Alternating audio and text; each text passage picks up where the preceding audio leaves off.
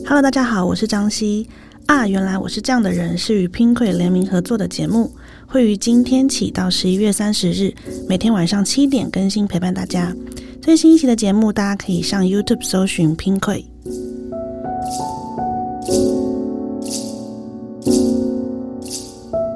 Hello，大家好，我是张希。呃，今天要跟大家分享的这个小难题呢，是如何在情绪极端时和自己对话。我会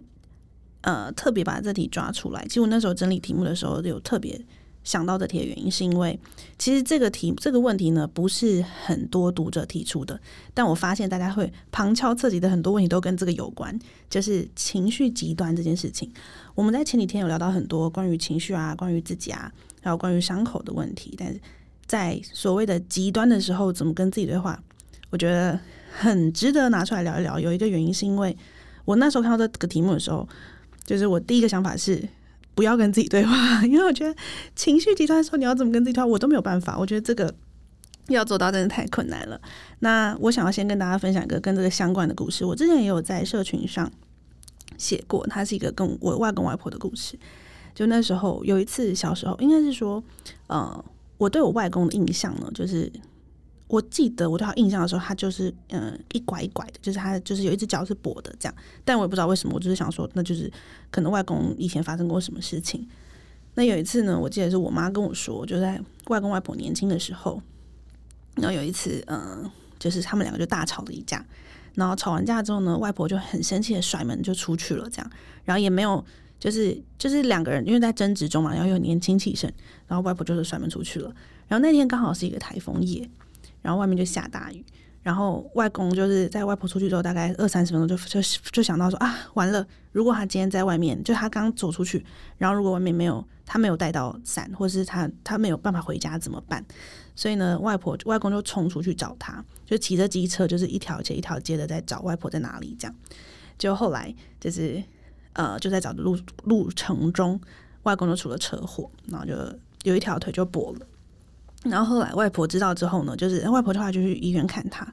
然后外公就问外婆说：“你到底去哪里？就是为什么我找不到你？”那外婆就说：“我没有离开啊，我就是在隔壁的房间睡觉。”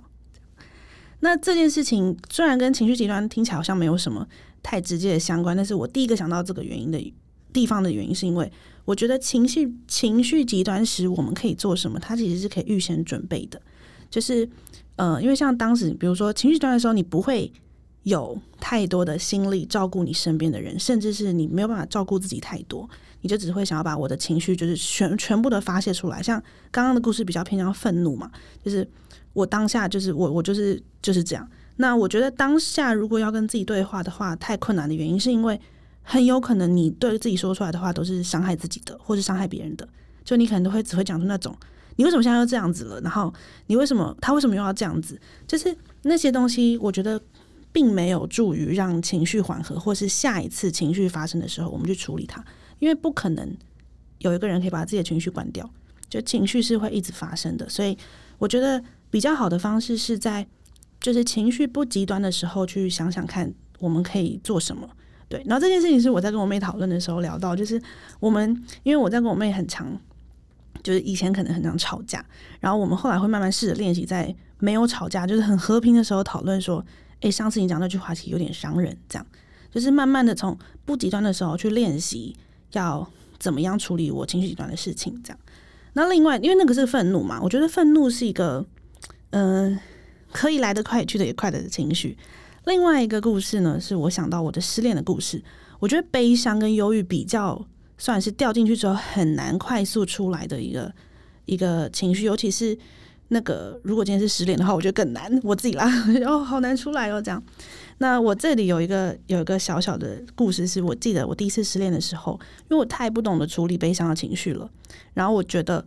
就是我现在那么深，我现在那么伤心，我应该要做什么都可以吧。所以我那时候就做了一个很恐怖的事情，就是我就冲到那个那个就是初恋男友家楼下，然后叫他出来。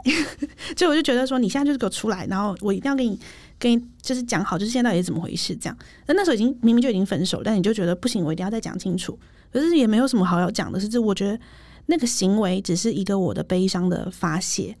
然后后来呢，我印象很深刻是后来他好像就是就是传讯息跟我说，其实你突然来到我家找我，对我来说很可怕。然后就啊，原来我也是，就是可是你在没有在那个悲伤中的时候，你不会知道原来你自己也很像是一个恐怖情人，会做出一些很恐怖的事情。因为当下悲伤已经把我完全蒙 蒙蒙，也不讲蒙蔽嘛，就是呃情绪变成是情绪在主导我，而不是我在掌握情绪了。这样，那后来那一次发生这件事之后呢，就是我后来，因为他后来算是呃冷静之后跟我讲这件事情。然后在后面呢，我如果遇到比如说关系的分别，然后或者让我很伤心，然后冲的很想要去找那个人理论的时候，我就会反过来，就是想到他跟我讲那句话，然后会讲，哎，其实我是可以不用呃这么冲动去做这件事情的，可是我还是要把它发泄掉。就比如说，我可能可以疯狂的写日记啊，然后疯狂的哭啊，或是疯狂的去快走啊，把这个悲伤或者说这个忧郁的情绪把它发泄掉，这样。那我觉得这些东西都真的就是回到我刚刚说的，是在情绪不极端的时候，我把它，呃，我先想好我要怎么做，所以在发生的时候，我比较有机会可以立，就是抓住抓住自己，拦住自己，这样对。那因为我觉得，就是呃，情绪的呃那些比较负面的极端情绪，会让呃，就是这是我之前写的一段话，就是。会让爱的眼睛忽然闭起来，然后不不敢看，因为那些情绪好像也是一种爱的产物。然后这些东西，呃，好像会让会让自己觉得爱是尖锐的。可是我不想要这样认为，这样。所以我觉得，在就是回到这题目，就是情绪端的时候怎么和自己对话，就是还是一样。不用跟自己说太多，就是对，这我们应该是要之前做好下次的准备。然后还有，我觉得就是懂得处理这种自己的情绪，其实是基于对自己，不是基于啦，就是其实是对自己，还有对对方，甚至是对一段关系的保护。所以，希望我们的可以练习掌握自己的情绪，而不是被情绪掌握。